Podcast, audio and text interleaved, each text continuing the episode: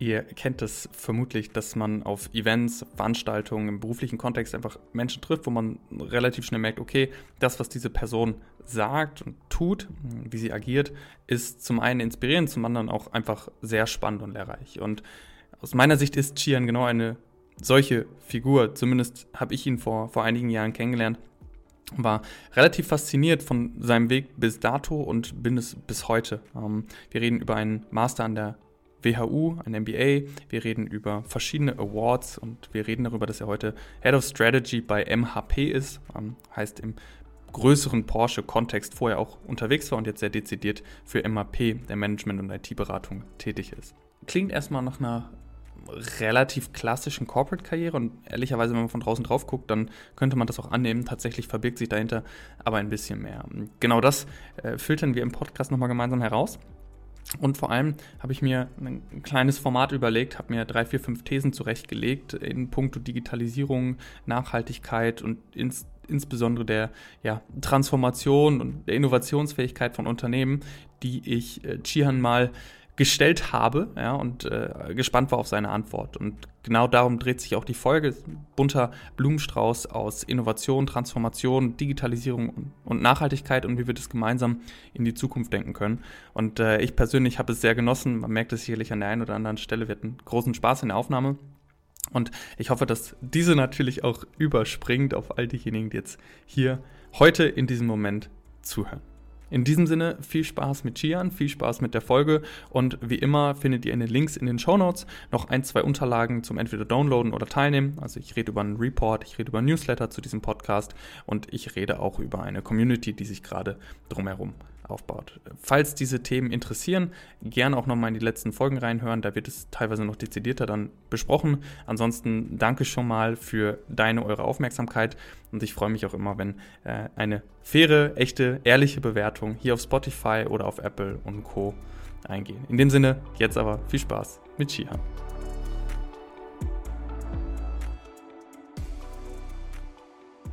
Shihan, moin. Moin, Luis. Grüß dich. Äh, ich freue mich, dass du die Zeit nimmst. Äh, ich habe ein bisschen was vorbereitet. Ich werde dich heute mit ein paar Thesen konfrontieren. Bist du ready? I'm ready. You're Let's ready. go. Äh, was, was macht man, um, vielleicht erstmal auch ein bisschen äh, Kontext zu dir zu geben, was macht man eigentlich, wenn man äh, bei MHP für die Unternehmensentwicklung und Strategie verantwortlich ist?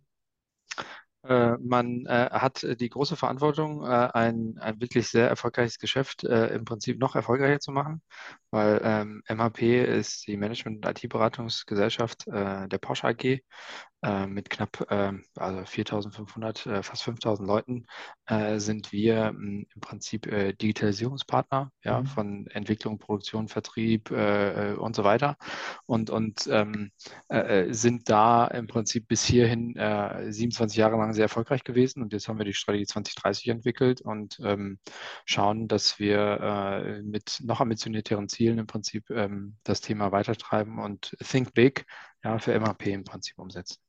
Wie kann ich mir diesen Prozess vorstellen? Also wie, wie gehst du daran, wenn du sagst, okay, Strategie 2030, was sind da vielleicht so die ein, zwei Punkte, die du auch mitgeben kannst, wo du sagst, das ist das, worüber wir uns heute, Schrägstrich morgen, Schrägstrich 2030 äh, wirklich auch als Zielbild positionieren wollen?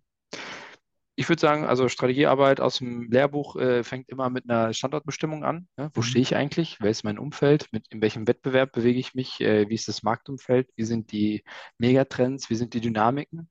Ja, und, ähm, äh, und das muss man wirklich sehr intensiv machen. Und dann, äh, manche Leute, die scheuen sich dann halt vor Controlling und Zahlen und so weiter, aber ohne geht es halt auch nicht. Ja, du brauchst da wirklich schon eine fundierte Zahlenbasis und, und das Ganze äh, machst du mit deinen Controlling-Kolleginnen und Kollegen, aber dann natürlich auch mit mit, mit, mit externen Marktforschungsinstituten zum Beispiel. Ne? Da ist Lündong zum Beispiel bei uns im, im Markt ähm, äh, anerkannt, ne? die, so die Lündong-Liste, so die Bundesliga-Tabelle der IT-Beratung. Und ähm, da kannst du dir dann anschauen, wo stehst du mit Umsatz, verschiedene ähm, Segmente und so weiter ähm, und wo steht dein Wettbewerb. Und von da losgehen, wenn du weißt, okay, hier bin ich, dann kannst du mal schauen, was geht so organisch, was ist organisch in den letzten Jahren äh, bei dir möglich gewesen. Dann kannst du das mal ein bisschen Excel bedienen. Excel ist ja geduldig Ne, kannst das mal hochpolieren, äh, extrapolieren und dann, und dann schaust du mal, ähm, ob äh, zwischen dem, was du organisch kannst äh, und dem, was eigentlich so der Markt hergibt, weil der Markt im Prinzip ähm, mit den Leistungen und so weiter wächst, ob es da eine Lücke gibt. Und dann kannst mhm. du schauen, okay, das ist das, was du organisch machst, das ist das, was Potenzial im Prinzip möglich ist. Und dann ähm, kannst du das runterbrechen. So langsam äh, schält sich dann da so eine Strategie heraus so was dann auch bei MHP, dass wir gesagt haben, hey, auf dem Olymp, sag mal, ne, IT-Beratung in Deutschland und, und mit, äh, mit globalem Footprint, da ist halt so eine Accenture, Capgemini, Deloitte ja. und so weiter. Da haben wir gesagt, da hat es auch Platz für eine MHP und so haben wir die Strategie 2030 bis hierhin entwickelt. Ja. Und äh, warum ich dich auch gefragt habe, für äh, die paar Thesen, die ich anfänglich gemacht habe, ist, dass du darüber hinaus auch noch sehr umtriebig bist. Also äh, WHU MBA habe ich gesehen, CI Young mhm. Talent Award habe ich gesehen, äh, deine, deine Masterthesis habe ich, glaube ich, auch, deine MBA-Thesis auf, auf, auf LinkedIn sind Thema Corporate VCs. Äh, Atlantikbrücke, Young Leader habe ich gefunden. Äh, erzähl mal so ein bisschen, was dich darüber hinaus ausmacht. Also, was sind so die, die Themenschwerpunkte, mit denen du dich befasst, beziehungsweise warum das Ganze? Sehr gute Frage. Ich glaube, ähm, ich, ich komme ich komm von der Technologieseite, von, von from the tech side of things. Also ich habe halt irgendwann mal ähm, äh, mit ganz jungen Jahren hat mein Papa mir mal einen äh, Rechner mitgebracht, an dem habe ich angefangen rumzuschrauben. Und äh, äh für die gesamte Familien- und Nachbarschaft war ich dann der, der Router-Einrichter, der, der Admin der lokalen Netzwerke. Ja, ja. Man kennt es, ne? Und so hat sich das Ganze irgendwann entwickelt, dass ich, dass ich so ein, so ein kleiner Techie wurde. Und ähm, das Ganze dann im dualen Studium, IBM, Wirtschaftsinformatik, dann war ich bei der Bahn ganz lange und ich habe mich haben immer so die, die Opportunitäten auch ein Stück weit, ähm, die sich, die, die Gelegenheiten des Lebens, ähm, wie sich geboten haben, äh, dann auch wirklich Dinge gestalten zu können, habe ich halt ähm, mitgenommen, ja. Und ähm, äh, irgendwann äh, hieß es, ähm, hier bei Porsche kannst du einsteigen als äh, Programmmanager äh, Cloud, ja, und, und Cloud-Transformation habe ich dann gerne gemacht. Äh, und dann hieß es, äh, hey, ähm, Projektleiter Digitalstrategie Porsche AG, hast du Bock im Generalsekretariat und Unternehmensentwicklung? Habe ich dann auch gerne gemacht. Und just in der Zeit war dann ähm, äh, die, die, die Ausschreibung für den CIO Young Talent Award. Das ist ein, mhm. das ist ein Award von der CIO-Stiftung. Die fördert halt junge IT-Talente aus, aus Anwenderunternehmen. Ja, und, und da dann halt ein Vollstipendium für ein WHU-MBA. So, und ich muss gestehen, bis dahin so mit der ganzen Startup-Geschichte hatte ich echt wenig am Hut, äh, Entrepreneurship und VC und so weiter. Aber, aber äh, in der WHU kriegst du das halt auch irgendwie mit der Muttermilch aufgesogen, ne? Auch wenn du jetzt kein Bachelor-Master dort machst, aber sondern nur in Hochkomma, ne? Nur den MBA, weil die allermeisten, mhm. die kriegen es ja dann schon mit 19 eingeimpft im Prinzip, diese, diese ganze ähm, Thematik. Ähm, du machst das dann berufsbegleitend und dann im MBA, aber trotzdem, es kommt voll rüber, ja. Also und für mich war dann die Frage, okay, zwei Jahre jetzt Hardcore äh, MBA gemacht, äh, parallel zu zwei Kindern, parallel zu, zum Job und so weiter. Ähm, und und die, der, die Krönung dieser ganzen Geschichte war halt die Thesis. Und da war die Frage, okay, machst du die Thesis jetzt im Kontext deiner Arbeit? Dann ist es relativ einfach, ne, so zur Digitalstrategie. Oder aber suchst du dir nochmal ein neues Feld, wo wirklich from the scratch und, und kniest dich da nochmal rein. Da habe ich mich halt für Zweiteres entschieden, weil ich dachte, okay, die Gelegenheit kommt halt auch nicht mehr so oft, dass du das machen musst, damit du hier das Studium beenden kannst. Da habe ich mich, habe ich mir ein paar ähm, Corporate Venture Capitals angeschaut und festgestellt, okay, alle, die alle, alle am meisten, die fangen halt irgendwie ähm, Strategic Driven an, dann heißt es ja, das ist hier der, die Ergänzung für unsere Corporate-Einheit äh, und dann kommt da Innovation rein und so weiter. Und over time, ähm, aufgrund verschiedenster Dynamiken, ich, die habe ich dann halt untersucht, ich habe 30 Corporate Venture Capitals in Deutschland interviewt im Rahmen der Thesis, over time äh, haben sie dann alle irgendwann keinen Bock mehr auf Strategic Driven, sondern die wollen Financial Driven sein. Sprich, wenn die am Cap-Table sind mit Startups, äh, wollen die nicht der sein, der super langsam ist, der erstmal in einen Lenkungskreis Beteiligung muss, der erstmal in, keine Ahnung, äh, 100 Approvals vom Corporate einholen muss, bevor er dann wirklich einen Deal machen kann, sondern die wollen wie so ein echter VC, echte Deals, ne, Big Numbers und so weiter und nicht äh, zweite Wahl sein. Und diesen Prozess, warum das ist, wie das passiert und welche Alternativen es dann an der Stelle gibt, den habe ich im Rahmen meiner These interviewt. Hättest oder wäre es nicht naheliegend gewesen zu sagen, okay, wenn du äh, doch schon in die Richtung dann noch das Netzwerk aufgebaut hast und, und, siehst, wie das ganze Spiel funktioniert, dass du auch deine Karriere in dem Bereich fortführst, beziehungsweise was hat dich dann auch dazu getrieben zu sagen, okay, äh, coole Erkenntnis, aber vielleicht jetzt nicht das Ding, womit ich mich die nächsten 30, 40, 50 Jahre beschäftigen möchte? Ich, ich, äh, also abgesehen davon, dass ich sage, die nächsten 30, 40, 50 Jahre ähm, äh, Technologie, ja, ähm, will ich da mich gar nicht äh, irgendwie in, in weder in die eine noch in die andere Richtung festlegen. Äh, und insofern habe ich das eher als einen weiteren, sag mal, äh, äh, Rucksack irgendwie für mich mit aufgeladen. Ähm, klar, ich habe da jetzt nicht unmittelbar, also ich hätte da rausgehen können, danach zu einem Corporate Venture Capital oder zu einem VC und hätte da was machen können. Aber ähm, so mechanisch ist es ja dann doch nicht. Und wenn du wirklich in deinem Leben Sachen machst und äh, dann ähm, äh, unmittelbar den Outcome oder, oder die Übersetzung in einen Job und so weiter damit erwartest, dann glaube ich, machst du dich selber auch nicht glücklich. Äh, ich wollte es für die Sache, weil ich habe mich hat das Thema wirklich interessiert. Mhm. Äh, ich wollte es für die Sache machen und ähm, unterwegs habe ich so viele spannende Leute kennengelernt, äh, wirklich äh, tolle Intros bekommen, bin ich sehr, sehr dankbar für und, und äh, habe das Ganze jetzt aufge aufgeladen und, und dann merke ich hier und da ist es mir dann nützlich, dieses Wissen. Vielleicht in der Zukunft ähm, noch viel nützlicher, weil es in den Kern meines Jobs reinkommt. Vielleicht aber auch nicht, dann ist aber auch in Ordnung. Äh, und, und dann äh, hake ich ab, äh, hake ich es ab unter Erfahrung, ist auch fein. Ja? Also ja. ich glaube, ähm, äh, da weißt du nie, was die, was die Zukunft so, so bringt. Wenn ich dir jetzt so zuhöre und mhm. äh, die Namen äh, MBA und, und, Porsche und Co. kann ich sagen, das ist ja super privilegiert. Äh, ne? Da kriege ich, krieg ich, krieg ich dann auch hin, wenn ich an der WU bin, dann zu Porsche zu gehen. Ich überspitze es jetzt mal sehr bewusst. Äh, das war bei dir gar nicht so. Äh, erzähl mal so ein bisschen, wie, wie so deine Anfänge waren. Ich glaube, das erklärt auch viel von dem, was du, was du eben geschildert hast, wie du denkst. Absolut richtig. Und äh, meine Anfänge sind, du, ganz einfach, ne? Türkische Gastarbeitergeschichte, also meine, meine, meine, meine Großeltern äh, sind äh, Analphabeten, meine Eltern äh, Grundschulabsolventen äh, und ich habe halt so den WHU-MBA äh, gemacht, machen dürfen. Ähm, das klingt äh, natürlich, also rückwärts werden diese Geschichten immer sehr toll erzählt, dann sind es Erfolgsgeschichten in dem Sinne, aber vorwärts erleben ist halt schon Hassel, ne?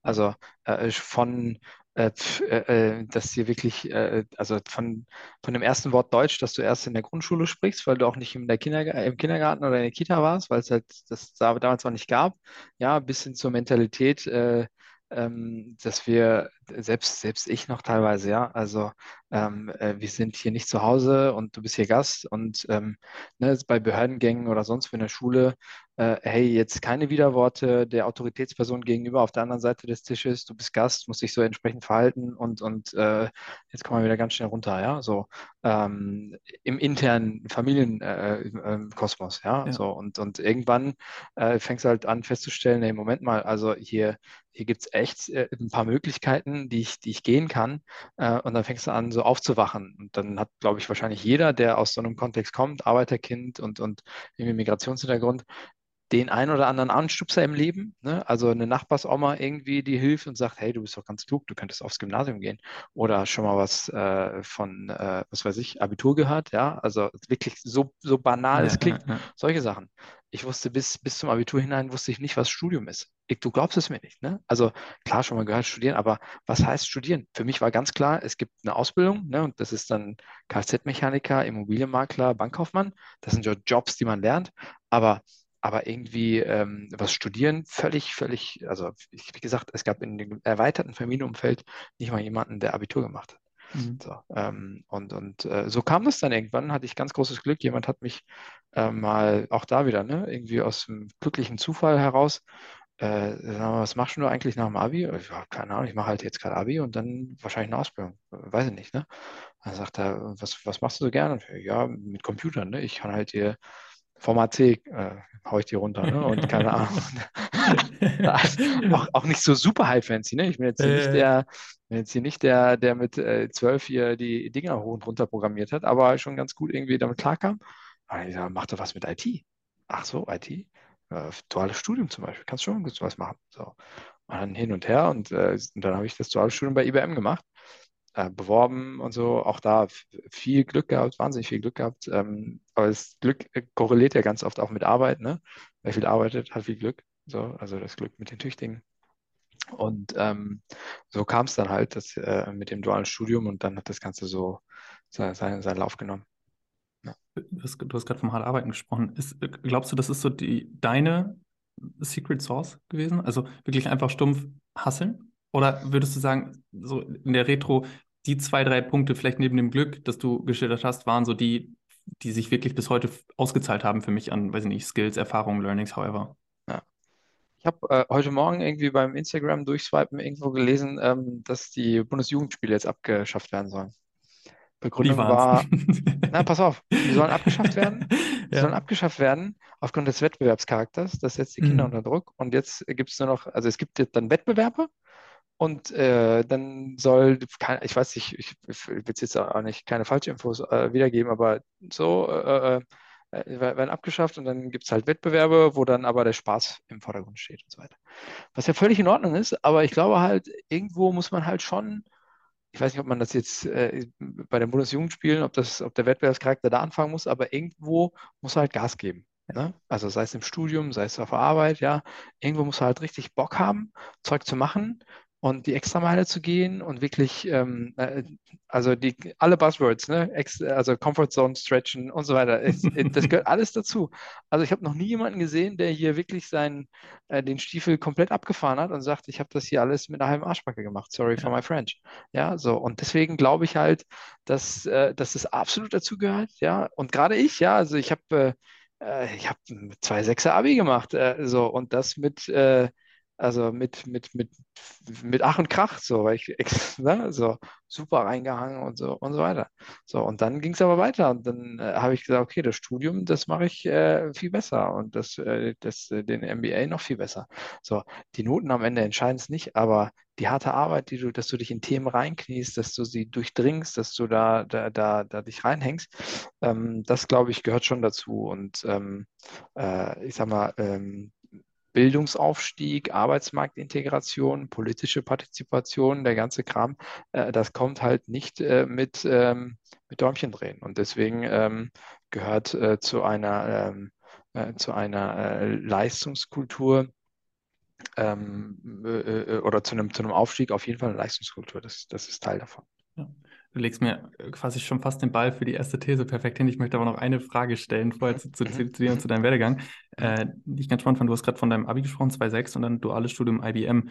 Ähm, die haben dich ja, die haben dich ja nicht genommen wegen der Noten, sage ich jetzt mal so überspitzt formuliert. So, und, und es klingt fast so, als hätten die nach Leuten gesucht, die, ne, so, äh, keiner will zu IBM, willst du nicht? Und das ist es ja nicht. Also du musst ja irgendwas gekonnt haben, gemacht haben, gesagt haben, äh, um dann auch in so ein, ja wirklich sehr, sehr, wie soll ich sagen, exklusives Studium in so ein exklusive duales Studium letztendlich auch zu kommen. Was, also wie kam das denn? Was war das für eine Zeit und wie war auch IBM für dich von der ersten äh, Arbeitserfahrung? Also wirklich sehr, sehr, sehr smart äh, hingehört, äh, Luis. Ähm, das war tatsächlich, also ich glaube, ähm, die haben, äh, äh vielleicht war ich äh, äh, Quote an der Stelle, ja, who knows, I don't know. Ähm, das du redest war, dich mal ganz gut raus. Also, also das war ähm, 6. November 2000, ähm, 2008 äh, war mein Assessment Center bei IBM. Und du merkst es schon, ne? also ich kenne das Datum by heart, weil das war halt auch ein life-changing Moment von mir. Ne? So, ich mhm. habe äh, im Prinzip die Bewerbung, habe ich also auf gut Glück damals geschrieben und, und, und, und äh, habe dann den Online-Test gemacht und so weiter, wirklich mit null Vorbereitung. Es hat niemand über meine Unterlage geschaut. Wirklich. Ich saß in meinem Kinderzimmer, habe das Ding runtergehauen, hey, Bewerbungsvorlage, Lebenslaufvorlage runtergehauen, verschickt und dann die Anladung bekommen. Ist auch krass. Also wenn ich mir das heute anschaue, also wie viele Schleifen teilweise so junge Leute, die dann bei mir ihre Bewerbung einreichen wollen oder Screen, wie viele Schleifen so ein Ding dreht und ich habe da irgendwie äh, mit 17 in meinem Kinderzimmer äh, 2007, 2008 da das Ding äh, runtergehauen. Wirklich. Und dann mit viel Glück offensichtlich irgendwie angenommen worden. Und dann kann ich mich auf eine sehr gute, an, eine Anekdote sehr gut erinnern. Ähm, Im Assessment Center, äh, da gab es, wie es halt so ist, ne, äh, Rollenspiele und was weiß ich. Und, ja. und, ich wusste, ich wusste von einem, mit dem habe ich mich echt gut verstanden, der hieß Daniel, ähm, dass sein Vormittag die Einzelinterviews und so, äh, dass sie nicht gut liefen. Und dann war später ähm, eine Gruppendiskussion und du weißt ja, wie es ist, ne? Vier, fünf Leute, die dann halt so ein Thema haben um die Inhalte geht es dann 0,0, aber halt, wie die sich da verhalten, wie die sich äh, äh, artikulieren und so weiter und so weiter. Und dann sitzen die Leute drumherum und schauen. Und dann äh, ging es darum, wer diese Session moderiert, weil auch das gehört ja zu einem Findungsprozess während des Assessment Centers. Ne? Wenn, wenn du dich da drum schlägst und streitest und dich da unbedingt nach vorne drängst, ist halt blöd. Wenn du gar nichts sagst, ist auch blöd, dann bist du halt zu schwach und was weiß ich. Und ich habe dann halt, äh, als, äh, als, es darum ging, wer das moderiert, dann habe ich gesagt, Daniel, ähm, mach du doch gerne, ne? Also komm, mach du doch die Moderation. So, und dann ne, weiter und so weiter. Dann ist der Tag rum und ähm, später in der Feedback-Session, dann kamen die Führungskräfte und so und dann holt er mich rein. Dann sagte Herr Süge, ähm, äh, also sagen Sie doch mal, bevor wir jetzt hier überhaupt mit dem Feedback anfangen, sagen Sie doch mal, warum haben Sie da dem Herrn so und so, äh, warum haben Sie das nicht moderiert? Warum haben Sie ihn da vorne hingeschickt? So, ja, hör mal her, ne? Also der Daniel war echt ein cooler Typ, aber der hat irgendwie erzählt, dass er das extrem verbockt hat, da im Ding. Da dachte ich, komm, dann kann er vielleicht ein paar Punkte gut machen, dann soll er mal moderieren und dann äh, machen wir das schon irgendwie zusammen. Ey, der ist so ausgeflippt, sagt er, genau das, genau das, it's exactly this. Also wirklich, ist komplett aus dem Hocker gefallen. Ja. Also ich so, hä, was ist denn jetzt los? Ne? Ja. Er, genau darum geht es, genau sowas suchen wir und deswegen genau ist genau der richtige Entscheidung. Ich so, herzlichen Glückwunsch, hier ist Ihr Vertrag, herzlich willkommen bei IBM. Das war krass. Also ähm, das war echt äh, sehr, sehr, sehr wertvoll und deswegen ähm, war vielleicht das, ja. Und äh, wie gesagt, ich war, ich war ich, ich, ich, nicht mit den besten Voraussetzungen ausgestattet, aber, aber schon mit einem richtig äh, starken Wertegerüst, was mir meine Eltern mitgegeben haben. Ne? Die konnten mir vielleicht nicht sagen, was Abi-Studium und was weiß ich und sowas ist, aber schon sagen, Junge, pass auf, ne? Also Fleiß, Geduld, Disziplin, Mut, äh, Respekt, Ehrlichkeit, ja, also so äh, die, die Grundwerte, ähm, äh, die es da äh, braucht, ja. und mit denen kannst du dann auch echt, ähm, kommt man gut klar dann auch im Leben. Ja.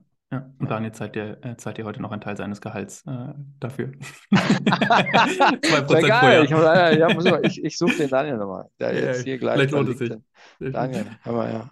Ja, ja, sehr gut.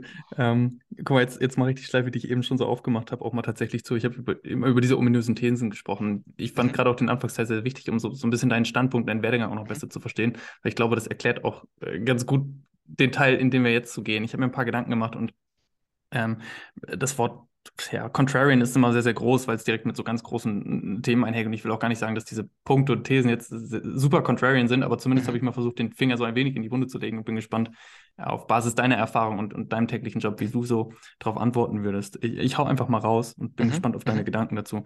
Nummer mhm. eins, ähm, im ganzen Kontext Transformation, Digitalisierung, Wandel etc., ähm, dass Leistung eine Innovationskultur schlägt. Ähm, warum sage ich das? In den letzten mhm. Jahren sehe ich, jedes Unternehmen hat irgendwie ein Innovationszentrum, äh, im besten Fall irgendwie noch in Berlin oder in München.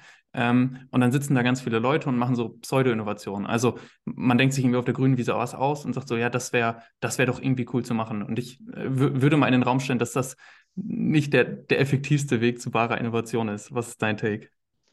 Ich würde sagen, äh, das ist ziemlich 2010er-Style. 2010er, 2015er. Ähm, und, und damals sind ja diese, diese, diese Zentren auch wirklich wie die Pilze aus dem Boden geschossen. Ne? Dann hieß es, äh, also da gehört, da gehörte es, glaube ich, zum guten Ton, dass jeder, jedes, jeder Corporate ähm, da so eine, so eine Einheit in Berlin äh, hatte, die dann als Speedboat, ne, die, äh, äh das, yeah, das ominöse Speedboat, Speedboat Speedboat, ne? Das Speedboat, das einmal wegfährt und nie wieder zurückkommt, so in der Art, ne?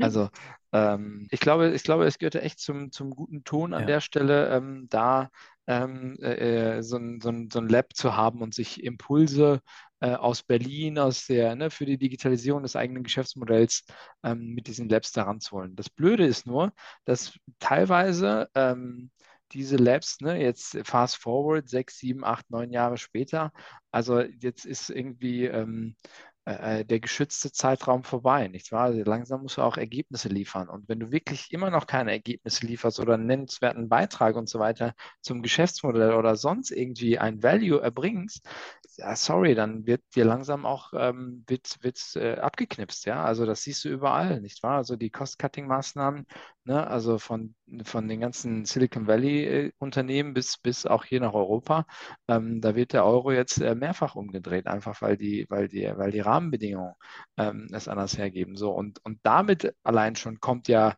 die Leistungs- versus Innovationskultur ich, ich, weiß gar nicht, ob ich es, ne, contrary, du hast es gerade schon gesagt, das ist schon extrem äh, zugespitzt. Am Ende muss er auch natürlich innovativ unterwegs sein, aber ich finde halt, Innovation erschöpft sich nicht in bunten Bildchen und einer tollen Homepage und irgendwie Sticker kleben und so weiter. Du musst mit dem Innovationsthema wirklich tief in dein Kerngeschäftsmodell rein und, und da das Ganze platzieren. Diese, diese, wir haben mal ein Speedboat und der holt ja. mal und so weiter. Das führt, also ich will, ich will sogar zugespitzt sagen, ähm, die Leute, die sind fast schon nicht mehr integrierbar in den Gesamtkonzern. Das, ent, das entfremdet sich noch viel, viel mehr, sodass du am Ende, ähm, also das, das geht der Schuss vielleicht sogar nach hinten los, weil du echt gute Talente da verloren hast, weil, weil die haben sich in der Zwischenzeit anders entwickelt und du und dann kommt gar nicht mehr zusammen. Deswegen ähm, würde ich sagen, ähm, äh, Leistungskultur ist King, ja, äh, auf jeden Fall, das gehört dazu. Äh, aber auch Innovationskultur, dass du ähm, die Themen, die du vom Markt, ne, jetzt hier, jeder kennt jetzt ChatGPT und so weiter, äh, dass du das auch ähm, in, den, in den Kern deines, deines Geschäftsmodells bringst und, und, ähm, äh, und dafür die entsprechenden Systeme und, und, und Räume auch aufmachst, äh, dass das passieren kann. 100 Prozent.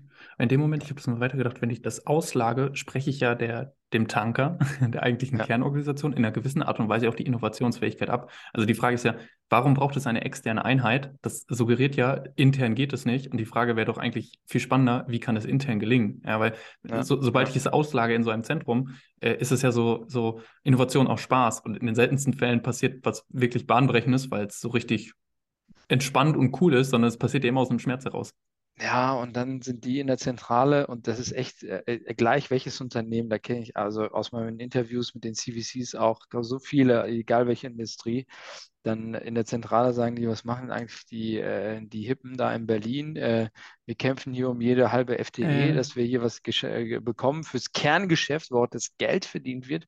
Und die haben da äh, bunte, bunte Turnschuhe und, und was Sneaker, ja, und, und, und, und, und was weiß ich alles, ja. So, und ähm, deswegen äh, ist das, glaube ich, ähm, äh, äh, in, in der heutigen Zeit, im Jahre 2023, absolut äh, nicht mehr on vogue. Das haben aber auch die allermeisten erkannt. Und jetzt ist so die Frage, wie kippst du das jetzt ein? Ne? Du willst ja auch nicht sagen, war alles schlecht und das war völliger Quatsch und jetzt machen wir Rolle rückwärts mal gesamthaft. Du musst ja irgendwie schon ähm, eine vernünftige Geschichte, dass sich das auch gelohnt hat, ja, dass man da auch wirklich was von gezerrt hat. Äh, das musst du jetzt so ein bisschen deutlich machen und, und im Prinzip den Value-Add, den diese Einheiten ja. über die Jahre jetzt hatten, dann auch nochmal herauskristallisieren. Und ich glaube, das ist so ein Prozess, der gerade passiert. Und Königsdisziplin ist dann äh, am Ende äh, das in deine Kernprozesse im, äh, in deinem Corporate, ne? sei es äh, egal, ob du Hardwareentwickler bist oder, oder irgendwie äh, schwäbischer Mittelstand oder, oder, oder im Hinterland, ja, also gleich mhm. wo, ähm, dass, das, dass das in den Kern des Kerns bei dir reinrückt. Das ist so das Wichtige, finde ich. Ja. Ich springe mal zu der zweiten. Hm, mhm. Geht so ein wenig in Richtung, vielleicht sogar wieder auch ein Stück weit Kultur. Ähm, das Buzzword Digitalisierung oder digitale mhm. Transformation. Äh, ich, ich, nehme mit, ist auch so ein 2-10er-Ding, das hattest du aber gesagt, das nehme ich, greife ich mal auf. Äh, scheint für mich auch so ein 2-10er-Ding und äh, wird auch heute noch gedacht als, ja, darüber sollten wir in sechs Monaten mal brainstormen. Also ich habe mhm. immer noch das Gefühl, das ist wie so ein Alien, der dann in den Unternehmen irgendwie landet, wo alle erstmal drauf gucken und sagen, ja, nee, also das in sechs Monaten gucken wir uns das mal an und machen am besten noch eine Digitalisierungstaskforce starting in 2024. Ähm, mit deinem Blick auf das Thema Digitalisierung, digitale Transformation, was wäre dein Take? Also ich glaube, glücklicherweise, also muss man das ja auch echt gar nicht mehr diskutieren. Ähm, also äh, insofern, äh, also sei es in der Automobilindustrie, wo ich mich jetzt ganz gut äh, auskenne, als auch in, in vielen anderen, äh, wo ich Freunde habe und aus dem MBA auch wirklich enge, enge, äh, äh, enge Bekanntschaften, ähm, glaube ich, ist Digitalisierung, digitale Transformation und so weiter point taken.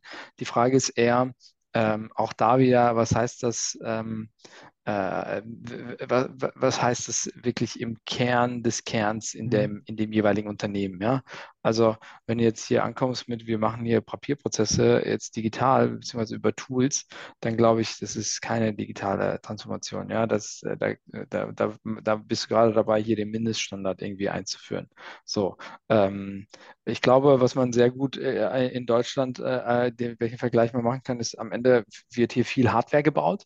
Ja, also von Auto bis äh, Maschine bis sonst irgendwas. Ja, also wenn man das mal so als großes äh, Thema nimmt, so Industrie, verarbeitende Industrie, ne, Unternehmen entwickelt etwas, Unternehmen produziert etwas, Unternehmen vertreibt etwas, ne, wenn man von den Kernprozessen mal kommt, ähm, dann würde ich sagen, hast du hier äh, äh, so, so viel Potenzial im Thema Digitalisierung, ne? also von, äh, von Digital Twins in der Entwicklung äh, bis hin zu Digital Factory, Industrie 4.0 in der Verarbeitung, äh, bis hin zu äh, Digital Customer Points, Sales und dann die ganzen supportive, supportende Systeme und so weiter.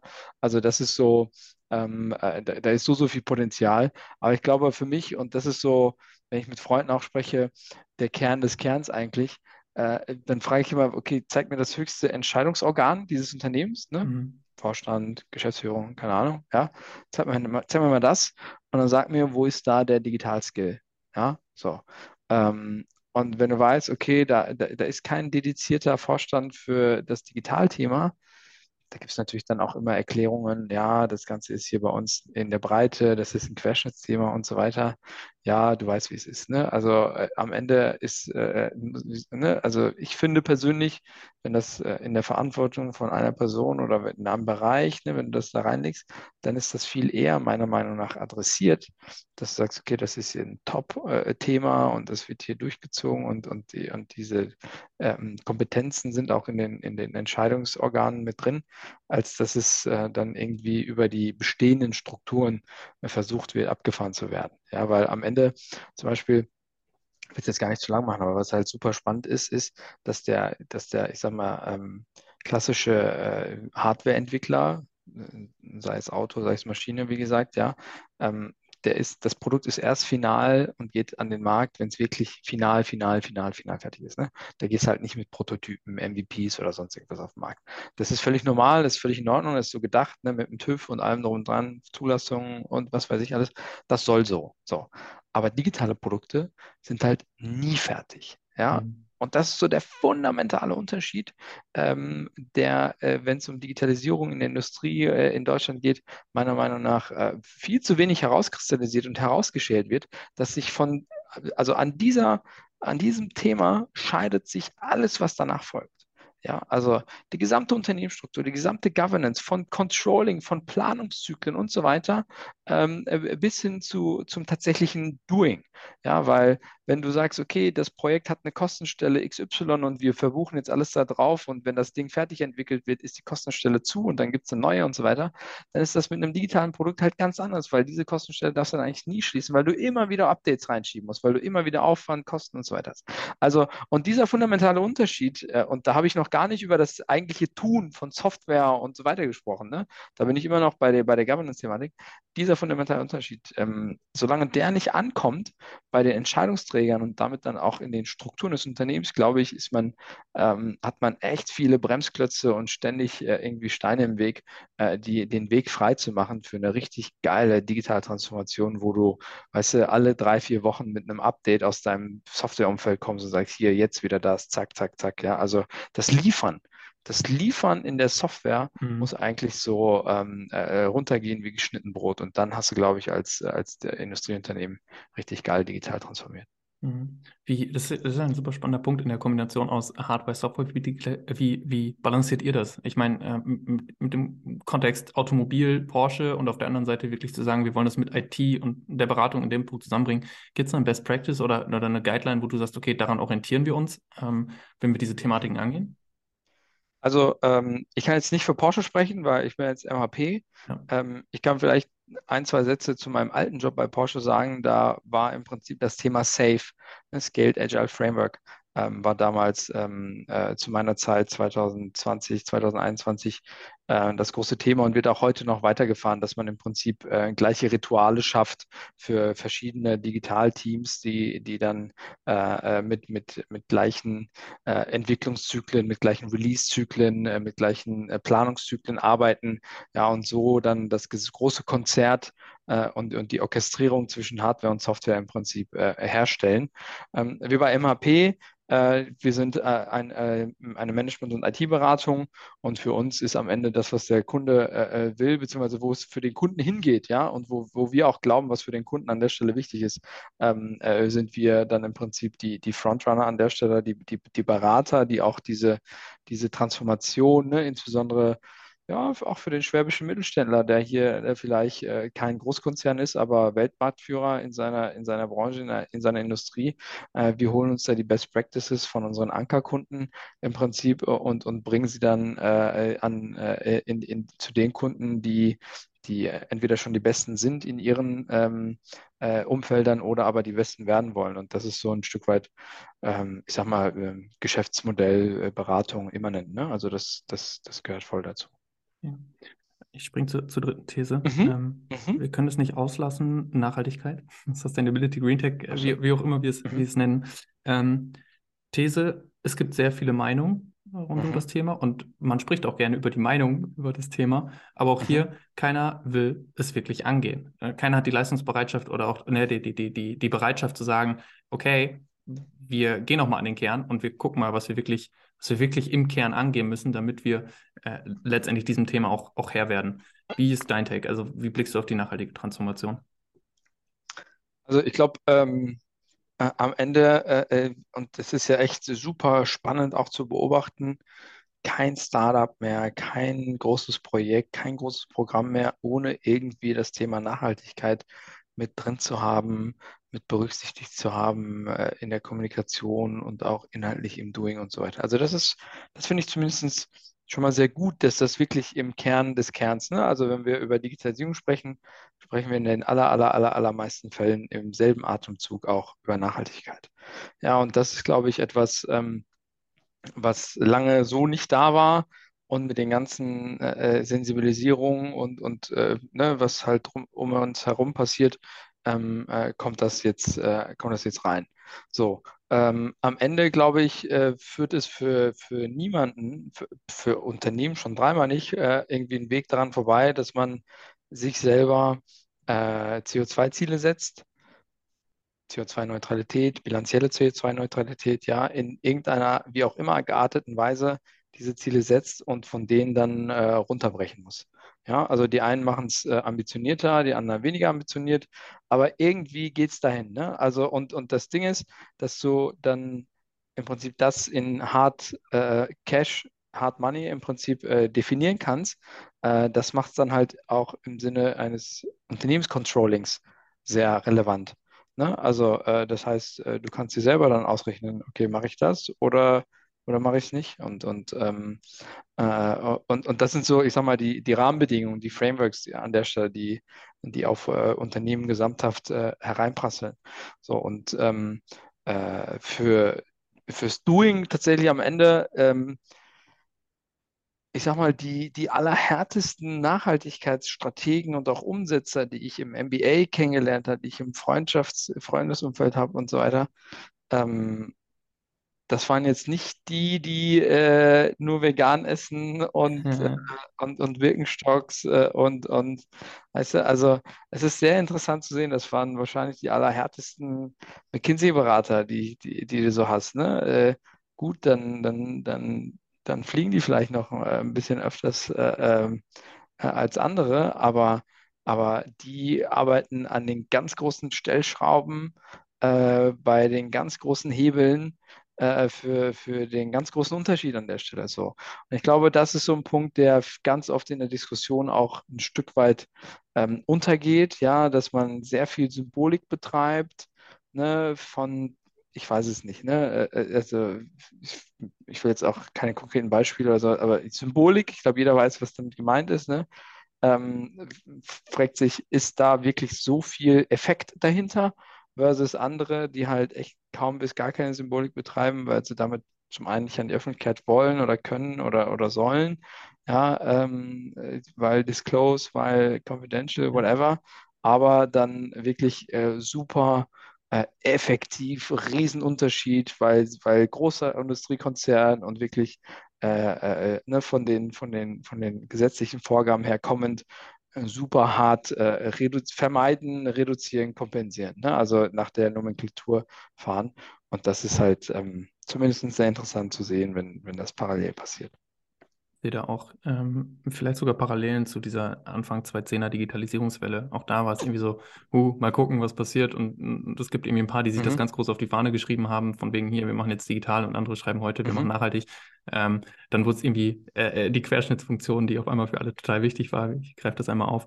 Äh, mhm, und hinten raus hat sich eigentlich gezeigt, okay, was für einen fundamentalen Wandel eigentlich digitale Geschäftsmodelle ähm, dann letztendlich, letztendlich bringen können. Das spielt sich klar da, jetzt getrieben vielleicht auch durch die amerikanischen Großkonzerne, ist es auch sehr klar, ja, was digitale Geschäftsmodelle vielleicht an, an auch an, an Schönheit auf ein Balance Sheet bringen können. Aber diese mhm, Effekte mhm, sehen wir jetzt ja auch immer verstärkt. Und vielleicht passiert auch was Ähnliches, dass die die sich vielleicht jetzt am Anfang der Phase ganz groß auf die Fahne schreiben, äh, am Ende die sind, die es zwar ganz groß auf der Fahne hatten, aber die am Ende nicht davon äh, vielleicht auch monetär profitieren und diejenigen, die vielleicht am Anfang nicht so laut sind, äh, dann am Ende sagen, okay, aber wir haben in der Zeit halt ein nachhaltiges Geschäftsmodell gebaut, was einfach dem in Anführungsstrichen nicht nachhaltigen Modell total überlegen ist, weil, weiß ich nicht, mhm. CO2-Steuer mhm. eingeführt wurde etc. Vielleicht mhm. sehen, wir da, sehen wir da eine Parallele zu den Zehnerjahren mit dem Thema Digitalisierung. Ich, ich glaube fast ja und, und ähm äh, also ja und nein. Ähm, zumindest an der Stelle auf jeden Fall, dass das jetzt gerade das Thema ist. Ich glaube, das, das ist mir völlig klar. Äh, auf der anderen Seite, glaube ich, kommt hier der Hebel über die staatlichen Vorgaben, ne? Beziehungsweise Regulator Regulatorik. Ja, ja, ja. Ne? Das hat es halt im Digitalkontext nicht. Da hat die Regulatorik der Markt gegeben, die unsichtbare Hand des Marktes. Ne? Wir kennen sie alle. Also das muss man noch vielleicht, ja, ja, man muss es vielleicht auch nochmal in den Hörern sagen, dass äh, solche Bilder in unserer Kommunikation ja auch sehr gern gesehen sind zwischen uns beiden. Ähm, Spaß beiseite. Also ich glaube, äh, die, die, die Digitalisierung treibt der Markt voran.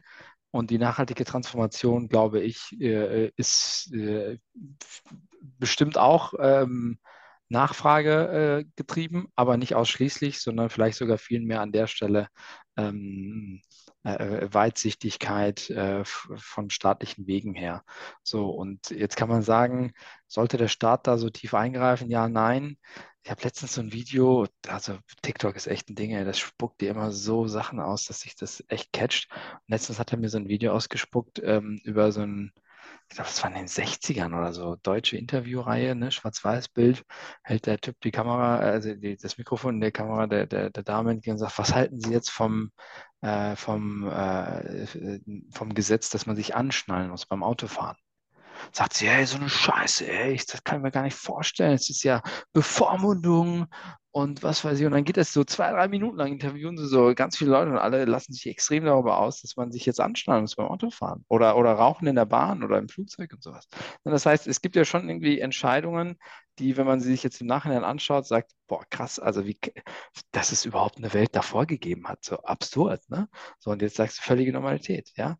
Und ich glaube, dass es zum einen oder also an der einen oder anderen Stelle, Stelle politisch wahrscheinlich auch im Thema Nachhaltigkeit vielleicht äh, äh, so ist. Ne?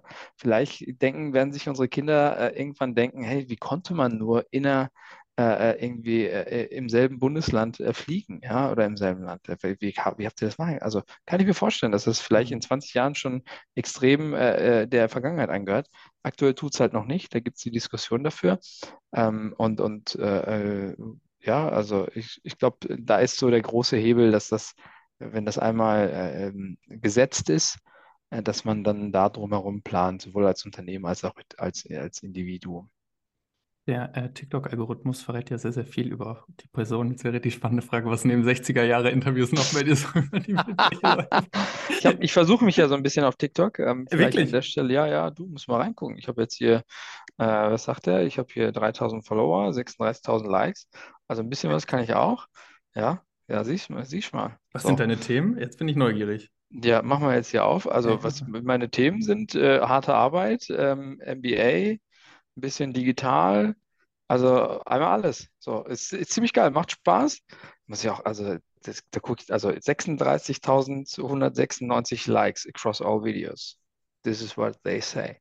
So, This is what ähm, they say. Ähm, aber ist cool, macht Spaß, äh, ist wirklich eine ganz andere Community. Ich habe letztens einen Jobaufruf gehabt, habe halt gesagt, hey Leute, ich suche hier äh, ein äh, Special Project Lead für meine Abteilung und dann habe ich über alle möglichen Kanäle, hey, ich habe es auf deinem TikTok-Video gesehen, äh, wollen wir mal sprechen? Ja, ja, ist richtig geil, kann ich empfehlen. Macht Spaß. Crazy. Das heißt, der, der, dein Ziel dahinter ist auch zu sagen, okay, ich nutze das vielleicht in erster Instanz für so Recruiting-Themen und so. Steht da noch irgendwie größ, größerer Plan hinter? Äh, wie so oft ähm, sieht immer so aus, als wäre da ein großer Masterplan dahinter, aber in Wirklichkeit ist es ähm, ja, äh, ja, also.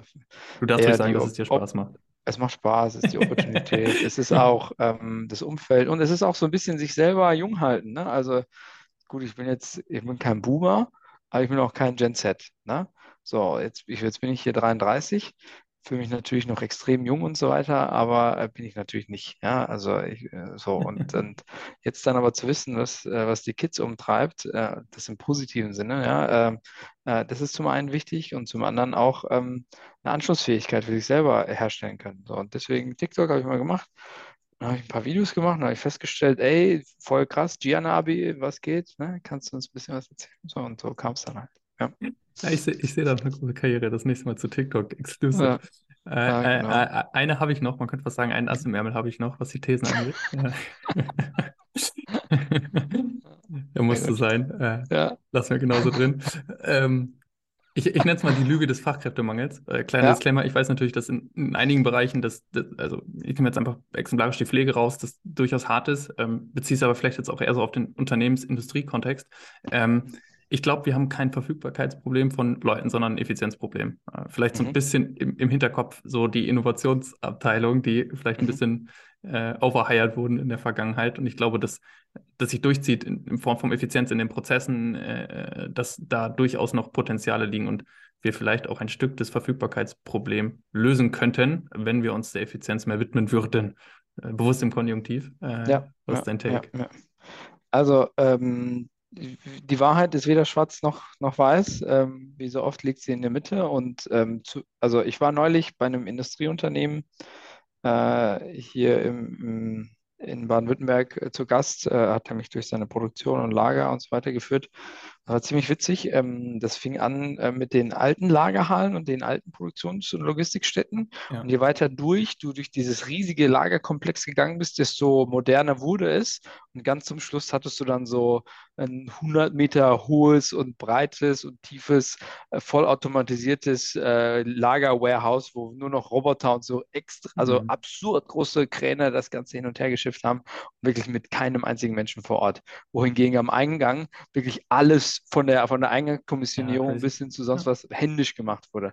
Da habe ich gefragt, ist das, also passiert hier im Kern das Gleiche eigentlich? Ne? Also jetzt mir natürlich erklärt, aber jetzt mal so f- Bottomline, das, was wo am Anfang hier, keine Ahnung, 18 Leute da am Band sitzen und äh, ne, das Ding von A nach B schleppen und so einen Sticker draufkleben und weitermachen, da passiert das Gleiche wie ganz hinten an dem Band, wo über mehrere tausend Quadratmeter äh, das alles hoch, hochautomatisiert passiert. So, ähm, deswegen, also warum dieses Bild? Weil ich bin absolut bei dir. Also wenn du äh, deine Automatisierung und deine, äh, dein Effizienzthema und so weiter im Griff, Griff hast, dann, dann bist du nicht, äh, dann, dann, oder andersrum, dann kannst du ein bisschen länger den, das Fachkräftethema Mhm. ähm, aushalten. Ja, weil äh, im Prinzip ähm, jeder, jede Fachkraft, äh, die du äh, nicht unmittelbar mit einer neuen Fachkraft ersetzen kannst, dann musst du dir irgendwo Gedanken machen, ob du es nicht ähm, automatisieren willst. Die, die erste Frage ist, ähm, äh, wie viele offene Stellen jemand hat.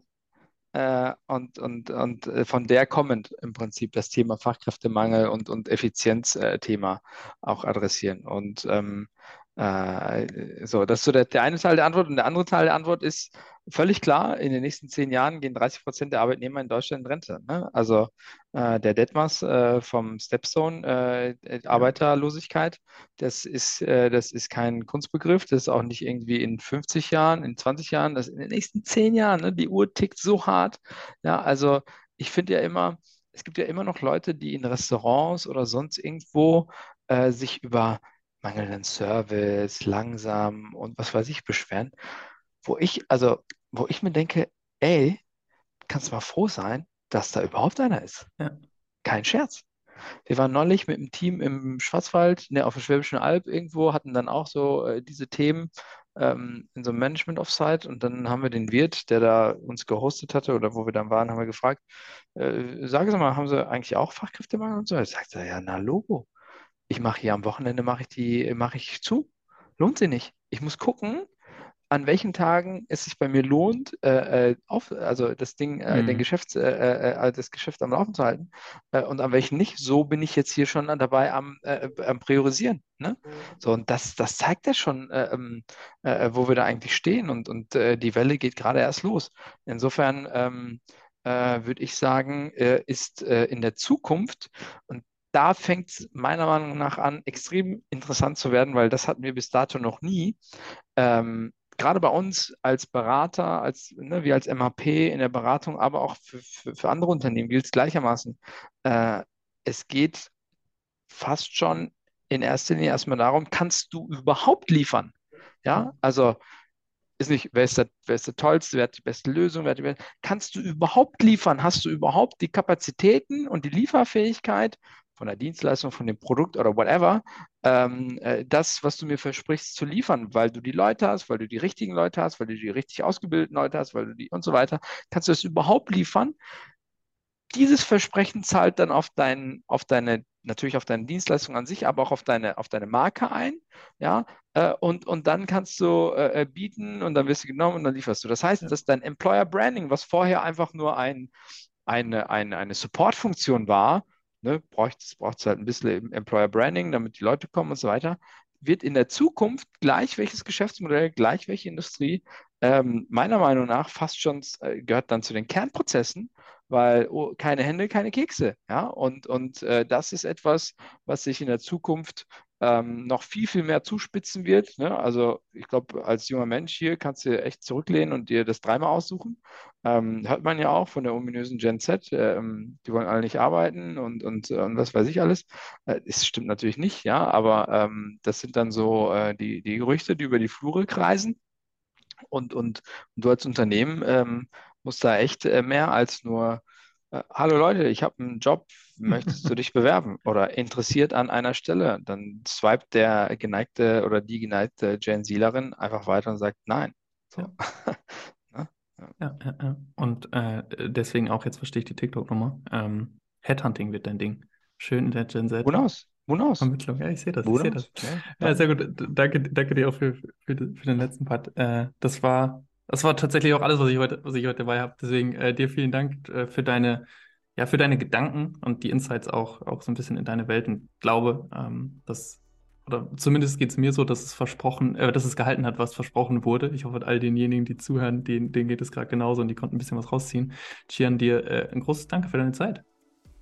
Luis, ganz, ganz herzlichen Dank. Hat großen Spaß gemacht. Ähm, und ähm, äh, äh, am Ende äh, keep your eyes on the ground. Ähm, so. Nee, wie hieß es? Keep your eyes on the stars and your feet on the ground. Das ist ganz wichtig und äh, damit machen wir zu. Und ähm, ja, vielen Dank ähm, und, und äh, bis ganz bald. Bis ganz bald. Ciao, ciao. Ciao.